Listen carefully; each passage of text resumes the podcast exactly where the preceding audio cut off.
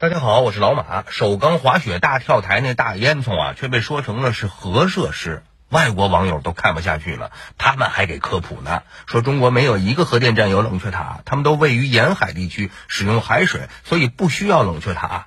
但是火电厂或者是炼钢厂才需要呢。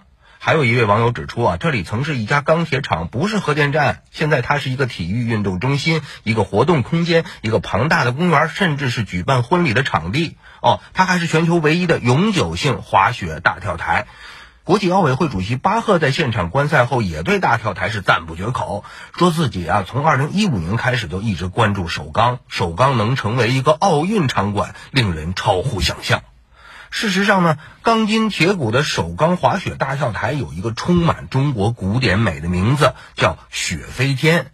这是因为设计师的灵感源自敦煌壁画中的飞天造型。那作为媒体啊，你得眼见为实，还得小心求证呢。哦，把钢铁厂说成是核电站，你说他这是缺乏常识啊，还是别有用心呢？